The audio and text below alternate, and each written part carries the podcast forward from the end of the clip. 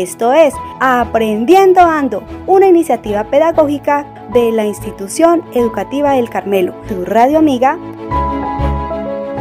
facilita aprendizaje en trayectoria, pues mejora lo aprendido y lo retiene en tu memoria. Desde la ciencia llegando a libros de historia, piensa cuánto tags neuronales se crean del porvenir. Es muy fácil predecir lo que te voy Muy buenas tardes, comunidad educativa del Carmelo.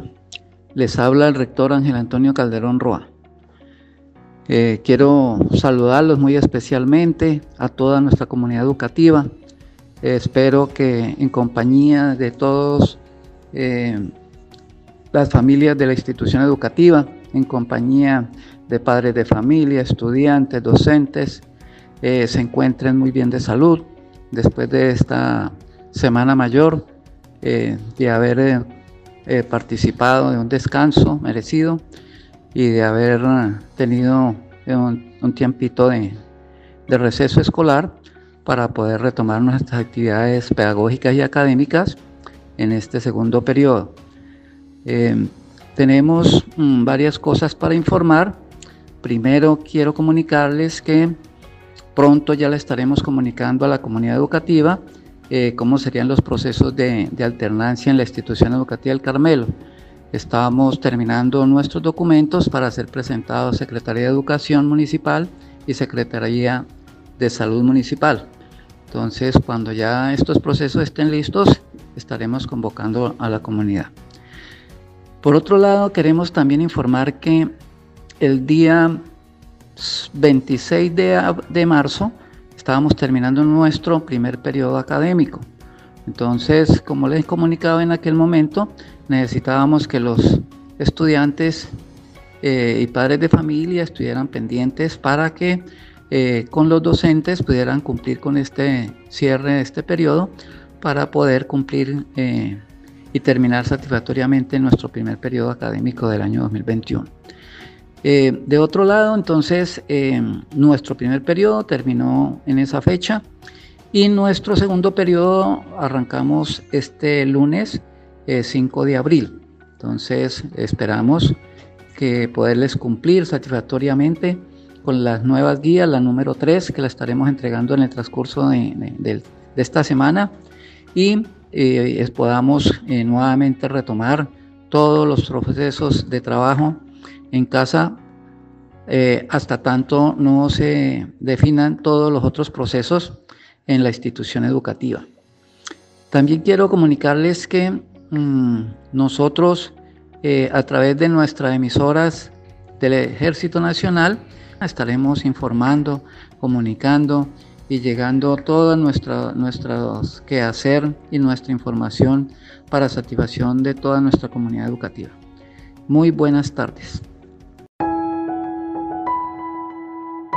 Aprendiendo Ando Hola, hola, muy buenas tardes para toda la audiencia que nos escucha en este maravilloso día. Y les doy la más cordial bienvenida a este su espacio radial, donde emprenderemos un bello viaje acompañado de vivencias y aprendizajes que nos formarán para la vida. Esto es Aprendiendo Ando, una iniciativa pedagógica contará con todo el apoyo del equipo de trabajo de la institución educativa del Carmelo, tu radio amiga Aprendiendo Ando. Bienvenida, amada comunidad educativa, a este año escolar 2021. ¿Qué tal amigos del programa Aprendiendo Ando? Su espacio para aprender escuchando.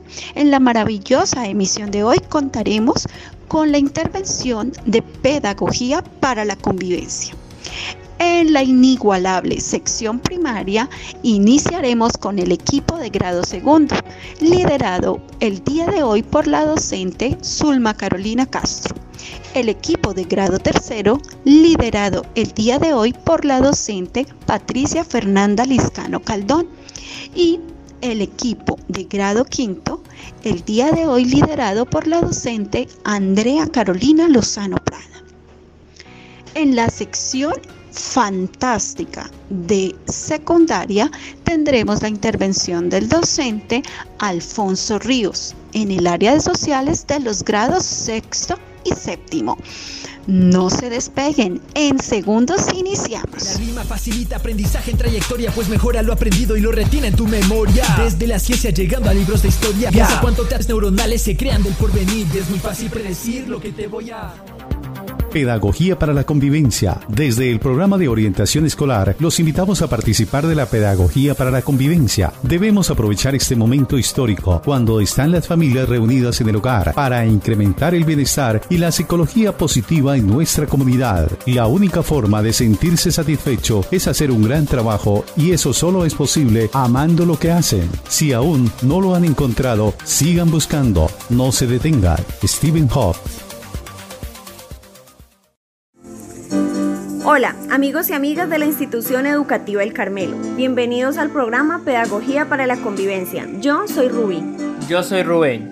Y yo soy María. Junto a nosotros conocerás el protocolo de atención para situaciones de presunta agresión y acoso escolar. Así es, María. Pero, ¿qué se entiende por agresión escolar? Es toda acción realizada por uno o varios integrantes de la comunidad educativa y que busca afectar negativamente a otras personas de la misma comunidad, de las cuales por lo menos una es estudiante. ¿Cuáles son las formas de agresión escolar?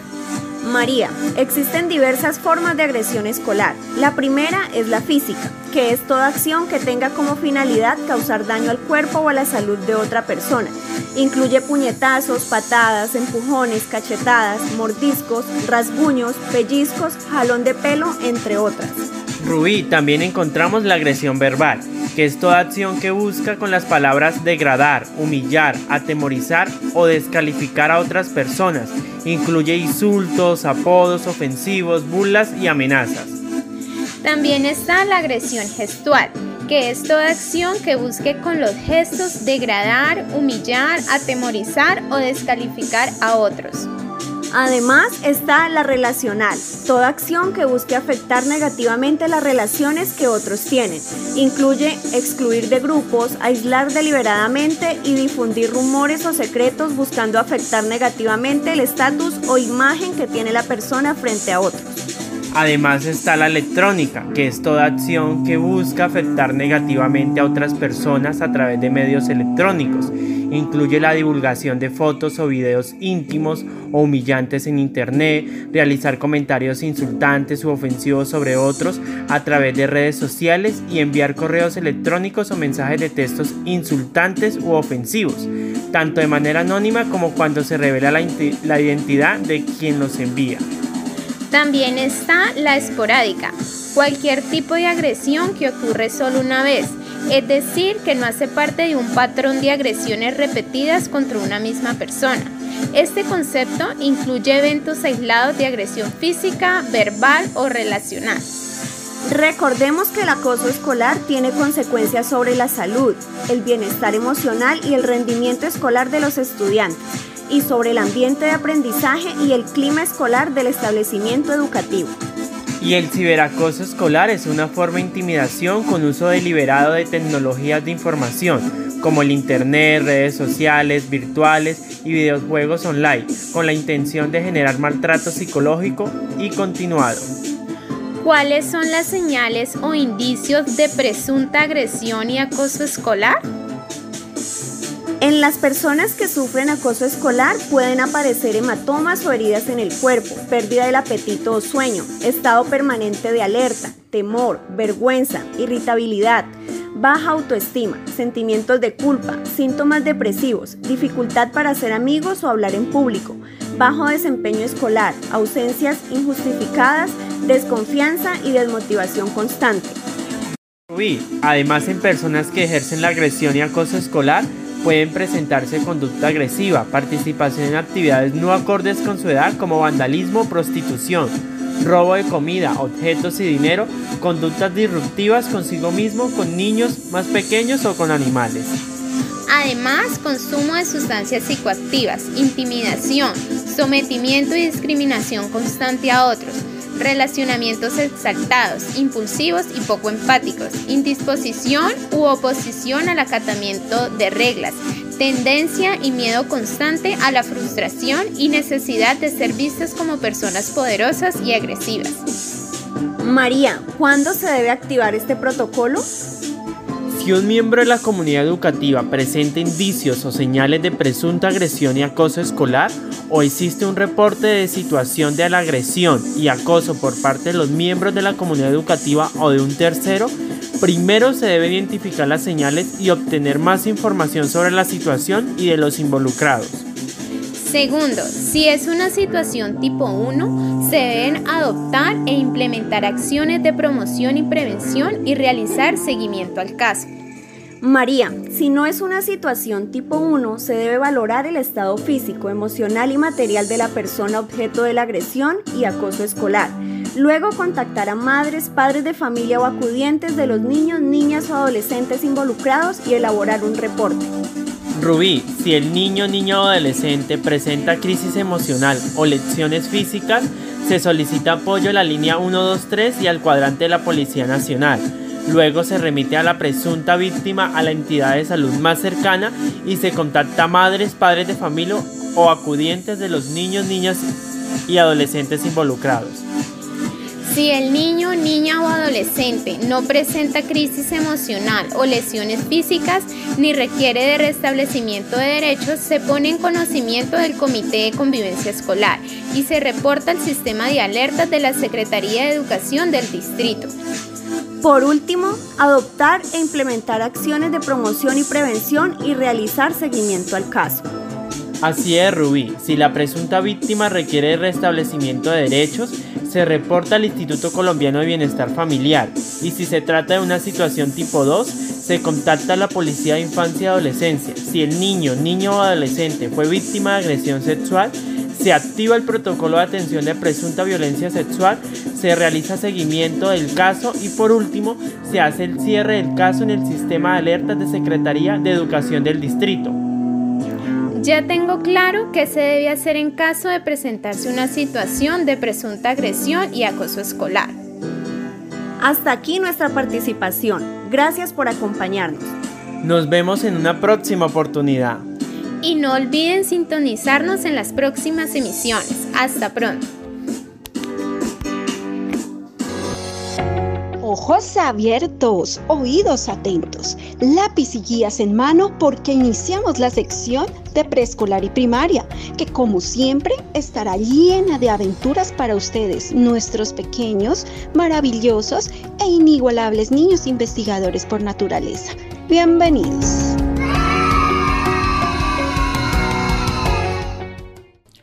Un saludo especial a todos los niños del grado segundo y sus familias que nos sintonizan. Hoy reiniciamos labores académicas luego de unas merecidas vacaciones de Semana Santa. Es motivo de orgullo revisar sus procesos y alcances con la educación en casa. Aunque no ha sido fácil, tenemos que seguir esforzándonos para cumplir retos. Esperamos que pronto retornemos a la normalidad. Para esta semana iniciamos con un nuevo eje articulador. Haz cultura explorando nuestras tradiciones y manifestaciones patrimoniales de nuestra región. Las actividades que vamos a desarrollar son de lenguaje. Revisaremos el diccionario. Todos en casa debemos contar con un diccionario para estas actividades. El diccionario es un libro en el que se explican en orden alfabético los significados de las palabras y la manera adecuada de escribirlas. Pero, ¿cómo usar el diccionario? Pues bien, primero debemos recordar el abecedario. Debemos realizar las actividades de la página 2. Seguidamente vamos a observar el diccionario. Revisemos cómo está organizado, el orden. Recordemos que es un libro mágico. Allí encontraremos el significado de muchas palabras y también nos ayudará a mejorar nuestro vocabulario porque vamos a aprender miles de palabras nuevas. Iniciemos nuestro recorrido. Tomemos el diccionario y ubiquemos las siguientes palabras. Balance, bandera y balanza. Y lo copiamos en nuestro cuaderno de español. Y así practicaremos con otras cuatro palabras el significado de aquellas. Para ejercitarnos, vamos a leer en compañía de nuestra familia un cuento y revisaremos las palabras que desconozcamos. Las buscaremos en el diccionario y las copiaremos en el cuaderno de español. En la página 4 hay algunos trucos para agilizar la búsqueda del diccionario. Leámoslos con mucha atención. Vamos a seguir practicando. En la actividad de la tortuga y el águila, una fábula de Samaniego, vamos a revisar nuestra comprensión lectora. Vamos a resolver algunas preguntas que nos incita a la lectura. También algunas preguntas de falso y verdadero. Iniciaremos también la revisión de las mayúsculas. Recordemos en qué casos utilizamos las mayúsculas. Vamos a recordar las actividades que hemos hecho en las guías anteriores. Por último, buscaremos 12 palabras en el diccionario. Copiaremos el significado y luego realizaremos un cuento que incluya esas palabras. Vamos a iniciar el proceso de crear y de ser más creativos en el momento de realizar nuestras actividades académicas. Les deseamos una excelente semana y recordemos que cualquier duda estaremos dispuestos a ayudarlos. Un abrazo para todos. La rima facilita aprendizaje en trayectoria, pues mejora lo aprendido y lo retiene en tu memoria. Desde la ciencia llegando a libros de historia, piensa cuánto teatros neuronales se crean del porvenir. Y es muy fácil predecir lo que te voy a. Muy buenas tardes, mis queridos niños, niñas, jóvenes, adolescentes, padres de familia y comunidad en general. Reciban un afectuoso saludo de parte de las docentes Viviana Gabriela Flores y Patricia Fernanda Liscano, quien les habla al igual que toda la planta educativa de la institución educativa El Carmelo. Hoy nos dirigimos al grado tercero. Entonces, mis queridos niños, sacan por favor su guía, los que ya la tienen, y los que no, les vamos a dar una pequeña introducción acerca de lo que vamos a hacer en esta nueva guía. Entonces, como ya finalizamos nuestro primer periodo, eh, esperamos que todos hayan tenido pues muchos éxitos, que hayan desarrollado todos los trabajitos satisfactoriamente. Y vamos a dar la bienvenida a nuestro segundo periodo. Vamos a empezar con mucho, mucho, pero mucho ahínco, con mucha tenacidad y con mucha pertenencia. Cada uno de ustedes, mis queridos niños, acompañados de sus papitos, cuidadores en casa, vamos entonces a desarrollar unas hermosas actividades. Estas actividades se van a complementar con el acompañamiento constante diario eh, por parte de la emisora y por parte de los mismos docentes por llamadas telefónicas o vía WhatsApp. Entonces, mis niños, cualquier duda, cualquier inquietud, no duden en comunicarse con sus docentes. Vamos a hacer un pequeño recorrido por lo que va a ser nuestra guía en este, en este periodo. Entonces, mis niños, vamos a iniciar con algo muy, pero muy importante. Vamos a iniciar recordando que debemos ser todos líderes, que debemos empezar a ser líderes en nuestra comunidad, a ser líderes en nuestra familia, a ser líderes en cada una de las sociedades a las que pertenezcamos y a las comunidades en las que pertenecemos. Iniciemos por decir que tenemos que ser líderes verdes. ¿Qué son ser líderes verdes? Es convertirnos en niños que cuidemos nuestro planeta Tierra. En abril celebramos el Día de la Tierra, entonces aprovechamos para reforzar. Recuerden que la tierra es la casa de todos y es la casita que todos debemos cuidar porque se nos está recalentando, se nos está enfermando y si dejamos que esta casa hermosa que Diosito nos ha dado se nos enferme, no la cuidamos y la dañamos, pues después en dónde vamos a vivir. Entonces, mis niños, a tratar de no mantener las luces eléctricas en las casas encendidas, solamente prenderlas cuando las necesitamos, e inmediatamente volverlas a apagar. Cerrar la llave del agua en el momento en que ya no la necesitamos. Debemos también los papelitos, las basuras, no quemarlas, sino recolectarlas. Debemos eh, no talar los bosques, debemos las quebradas cuidar sus aguas, no arrojarles aguas sucias ni aguas negras. Debemos enseñarles a nuestros papitos Ustedes como niños, amores, deben enseñarle a los papitos de que no deben cortar los árboles y que si cortamos un árbol debemos sembrar otro para reponer el que ya cortamos, porque es que los arbolitos nos dan el oxígeno y nos refrescan el planeta para poder vivir muy cómodos en esta hermosa casa que tenemos. Entonces, vamos a repasar una pequeña poesía muy bonita. Dice, nuestra casa. La tierra, cual niña inquieta por el cielo anda, girando junto a sus amigas la luna, vienen y se van charlando. Ella es nuestra única casa, tiene millones de años y en un tiempo fue habitada por enormes dinosaurios. Hoy la habitamos nosotros y la estamos ensuciando. Parece que poco a poco se nos ha ido enfermando. Por eso es que hoy les pido, basta de contaminar para que en nuestro planeta se pueda vivir en paz y todos los niños y niñas puedan salir a jugar. Bueno, mis niños, entonces ahora sí, vamos a hacer el pequeño recorrido del que les estoy contando por la guía. El 22 de abril celebraremos el Día de la Tierra. Vamos a hablar acerca un poco en esta guía entonces de cómo se adaptan los organismos al ambiente. También vamos a hablar acerca de nuestros animales, de nuestras plantas.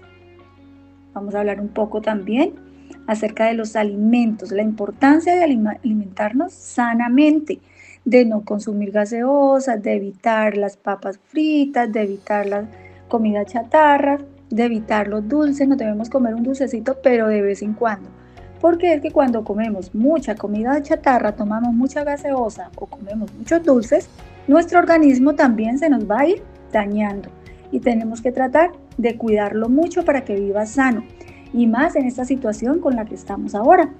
Entonces, debemos tratar de que nuestras defensas siempre estén altas para que nuestro organismo tenga ese ejército listo para defendernos en el momento en que él necesite. Ese ejército son nuestras defensas, el sistema inmune que cada uno de nosotros tenemos las verduras, las frutas las debemos consumir todos los días. ¿Por qué? Porque nos aportan vitaminas y las vitaminas son las encargadas de crear las defensas y evitarnos las enfermedades, los resfriados, de, de evitar que constantemente nos estemos enfermando.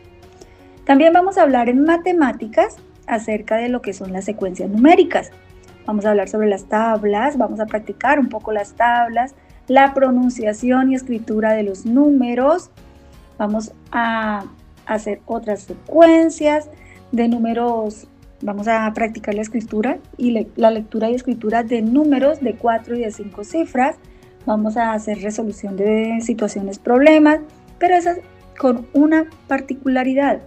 La vamos a desarrollar haciéndole análisis, operación y respuesta. Oye, mis niños, vamos también a tener una pequeña prueba saber, estilo prueba saber, es un simulacro en matemáticas y en español. Tratemos de contabilizar el tiempo para que miremos qué tal estamos y poco a poco vayamos mejorando. Eh, vamos también a trabajar en español acerca del cuentico, acerca de los verbos, los sustantivos, los adjetivos. Vamos a hacer unas oraciones, vamos a mirar también lo que son las señales de tránsito, vamos a trabajar sobre los valores, la importancia de, ser líder, la importancia de respetar y rescatar muchos valores para cada uno de nosotros y la importancia que eso tiene para ser una sociedad cada día más vivible y más justa. En ciencias sociales vamos a hablar de lo que es nuestro bello país Colombia, la ubicación de Colombia. Vamos también a mirar lo que son sus límites, lo que es el relieve y sus formas Vamos también a hablar un poco de lo que son los pisos térmicos, cómo incide y cómo influyen ellos en nuestro diario vivir. Vamos a hablar de qué es un paisaje, cuáles son los paisajes naturales, los paisajes culturales. Vamos a hablar del paisaje rural y el paisaje urbano. Nosotros, por lo general, toda nuestra comunidad vivimos en un hermoso paisaje rural. Eh, vamos también a aprender a clasificarlos y hablar un poco acerca de los desastres naturales. ¿Cómo podemos evitarlos? ¿Cómo podemos evitar el calentamiento global? ¿Cómo calificar o cómo identificar cuando hay una situación de riesgo. Y en inglés vamos a reforzar lo que son nuestros colores, como son la identificación de colores y la identificación de los números hasta el número 11. Finalmente haremos la evaluación de esta guía. Esta guía donde ustedes nos van a dar a conocer si fue fácil desarrollarla, si se les complicó, qué les gustó y qué no les gustó. Para nosotros así mismo hacer el plan de mejoramiento. Pero mis niños, recuerden que constantemente todos los docentes estamos para atenderlos, para apoyarles en este proceso mientras nos toque así desde casita y nosotros desde acá orientando sus actividades. Ya cuando estemos en alternancia, pues entonces mm, afianzaremos más acerca de todos estos temas. Pero mis queridos niños, darles la bienvenida a este segundo periodo, augurarles muchísimos éxitos. Este, año, este mes de abril celebramos el Día del Niño, también celebramos el Día del Libro. Entonces, los libros son muy importantes porque enriquecen nuestros conocimientos. Hay que tratarlos con mucho amor. Y el Día del Niño, porque ustedes como niños son muy, muy, pero muy importantes. Nunca lo olviden. Oye, mis niñas, una feliz tarde y un fuerte abrazo para todos. La facilita aprendizaje en trayectoria, pues mejora lo aprendido y lo retina en tu memoria. Desde la ciencia llegando a libros de historia. Piensa cuánto taps neuronales se crean del porvenir. Es muy fácil predecir lo que te voy a. Muy buenas tardes para todos ustedes, oyentes del programa Aprendiendo Ando. Bienvenidos a este espacio para aprender escuchando. El día de hoy mm, quiero darles la bienvenida a la guía integrada número 3 llamada Ascultura, explorando nuestras tradiciones y manifestaciones patrimoniales de la, nuestra región. El departamento del Huila es caracterizado por ser uno de los departamentos más ricos en sitios turísticos, en folclore y tradiciones. Por esta razón, la portada de la guía integrada número 3 de grado quinto realizada bajo la responsabilidad de las docentes Andrea Lozano e Ivonne Trilleras, tendrá como primera actividad señalar sitios, sitios, sitios turísticos del departamento de Huila. Dentro de la portada encontraremos un mapa del, del departamento con todos los sitios turísticos y cada uno está identificado con un número o morado o rosado.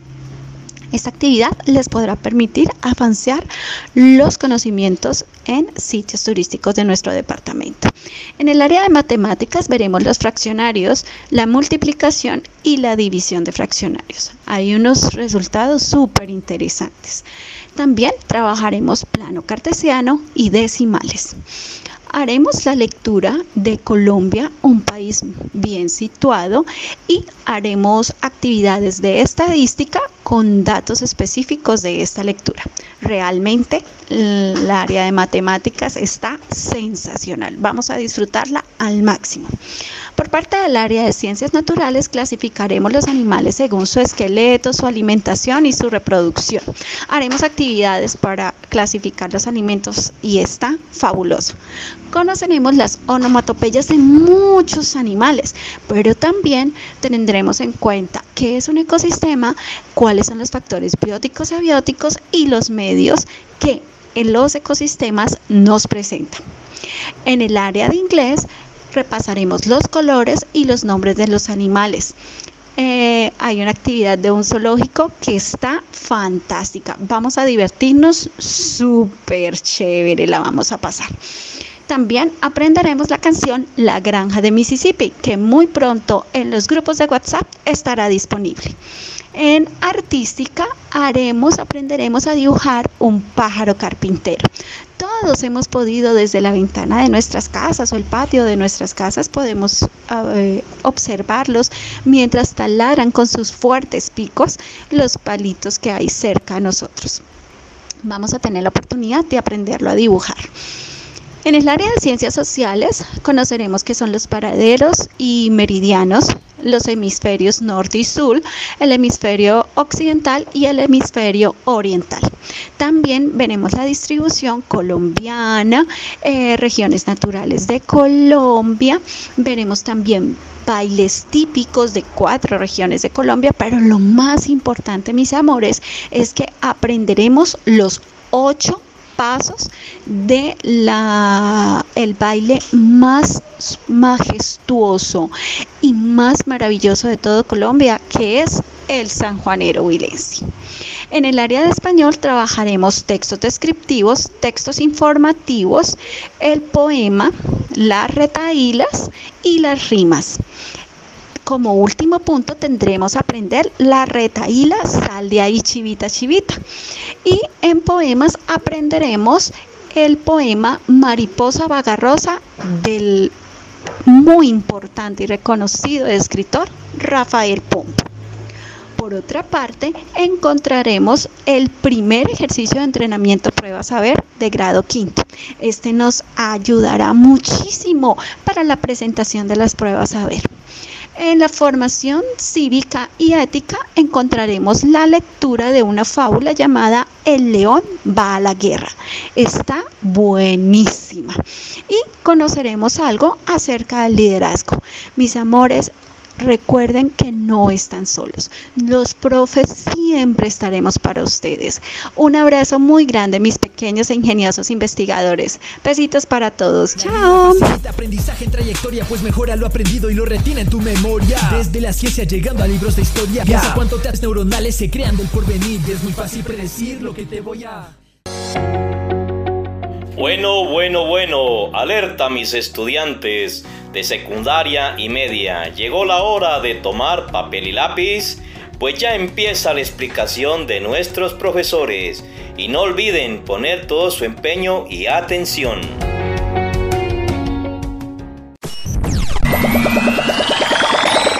Hola, hola. Soy Alfonso Río Sánchez y junto con la profesora Sandra Milena Hurtado vamos a hacer unas indicaciones para el desarrollo de la guía número 3 en el desarrollo del segundo periodo. En el componente científico-social vamos a orientarnos con la siguiente pregunta. ¿Cómo el ser humano evoluciona y transforma su entorno? La guía inicia con una indagación con tres preguntas que ustedes deben desarrollar en sus cuadernos con la ayuda de sus mayores. En la fase de contextualización se plantean a nivel conceptual algunas explicaciones sobre el surgimiento de la vida a partir de algunas teorías. Vamos a intentar comprender qué, fue el, qué es el creacionismo, cómo se plantea la generación espontánea como una forma explicativa acerca del origen de la vida en nuestro planeta Tierra y el evolucionismo. Con base en estas explicaciones vamos a entrarnos en una explicación mayor que es para comprender cómo la evolución técnica y física de la especie humana se reconoce a partir de su proceso de hominización. Justamente eso es lo que nos permite comprender cómo se da este proceso de transformación. La hominización es el proceso de cambio, de adaptación y de evolución que ha tenido el ser humano dentro de todo el desarrollo histórico en cada una de sus diversas fases. La primera de ellas es el Australopithecus, luego el Homo habilis, el Homo erectus y finalmente el Homo sapiens y el Homo sapiens sapiens, dependiendo de la condición histórica con que se evalúe esta. Cada una de ellas tiene pues su explicación que ustedes deben comprender y desarrollar en sus cuadernos. Luego aparece cómo la evolución técnica del ser humano fue favorecida a partir del uso técnico de algunos recursos como por ejemplo el descubrimiento del fuego. Esto favoreció el desarrollo del pensamiento no solamente organizativo sino también transformativo.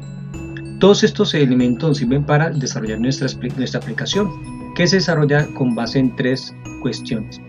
Ustedes deben elaborar una síntesis acerca de qué fue el proceso de la hominización, Luego elaborar un friso o una cartelera, como ustedes bien deseen desarrollarlo, donde se explique la importancia que tiene el fuego para el ser humano y finalmente luego ustedes se hallen una explicación de cuál es la importancia que existe para el ser humano en el desarrollo del lenguaje, el trabajo y el cerebro del ser humano.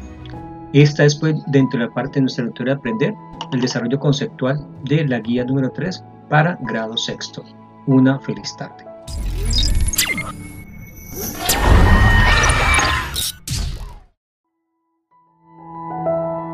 Aprendiendo Ando.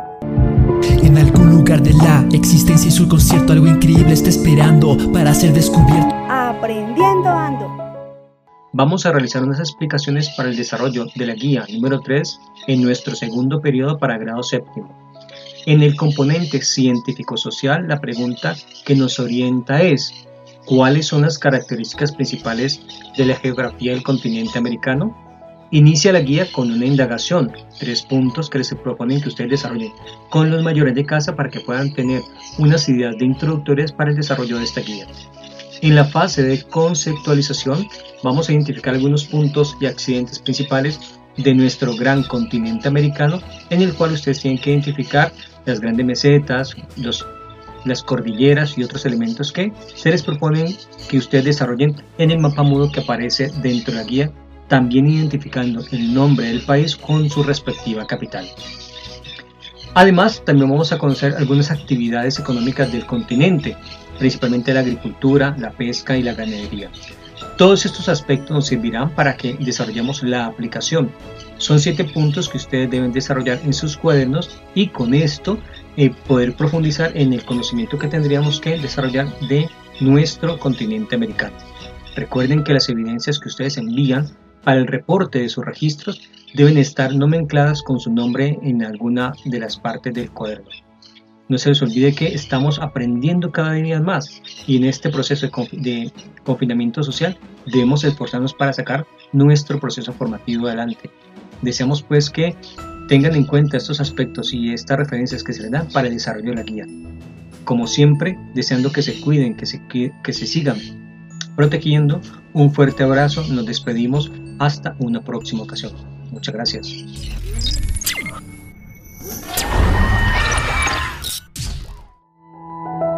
Aprendiendo Ando. En algún lugar de la existencia y su concierto algo increíble está esperando para ser descubierto. Aprendiendo Ando.